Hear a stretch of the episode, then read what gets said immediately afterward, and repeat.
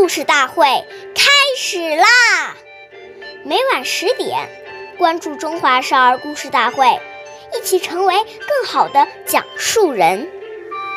凡道字，重而夫，勿急急，勿模糊。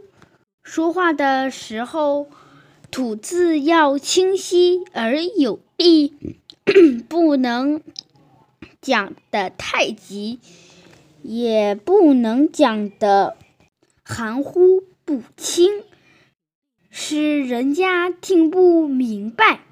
岁月已。流失，故事永流传。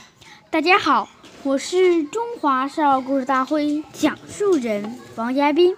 我今天给大家讲的故事是《裴旭学礼》第四十六集。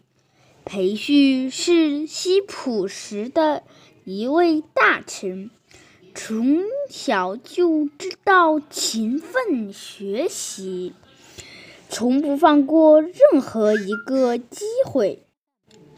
裴旭出生于一个官僚贵族家庭，所以家中常常有客人来访。家中每一次宴请客人时，母亲总是有意让他去端菜送饭，福待客人。裴旭也特别珍惜这次机会，在接待过程中，裴旭总是言语虔诚，举止有礼，趁机和客人交谈几句。客人们见他如此虚心懂礼，也都很喜欢他。由于裴旭养成了优雅的吐谈谈吐，所以他的声名很快就传开了。下面有请故事大会导师王老师为我们解析这段小故事，掌声有请。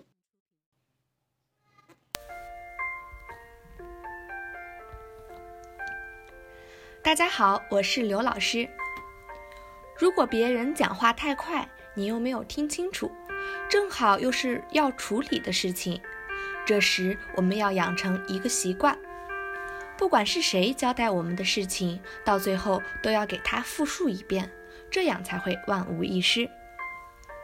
不然你似懂非懂，到时候出现了偏差，就不能怪别人讲得太快，只能怪自己没有把话听清楚、听明白。所以，我们不要怕麻烦，一定要把讲话的内容确认清楚，不可马虎大意。感谢您的收听，下期我们再会。我是刘老师，想参加中华少儿故事大会的小朋友，请关注我们的微信“微库全拼八六六九幺二五九”。一起成为更好的讲述人。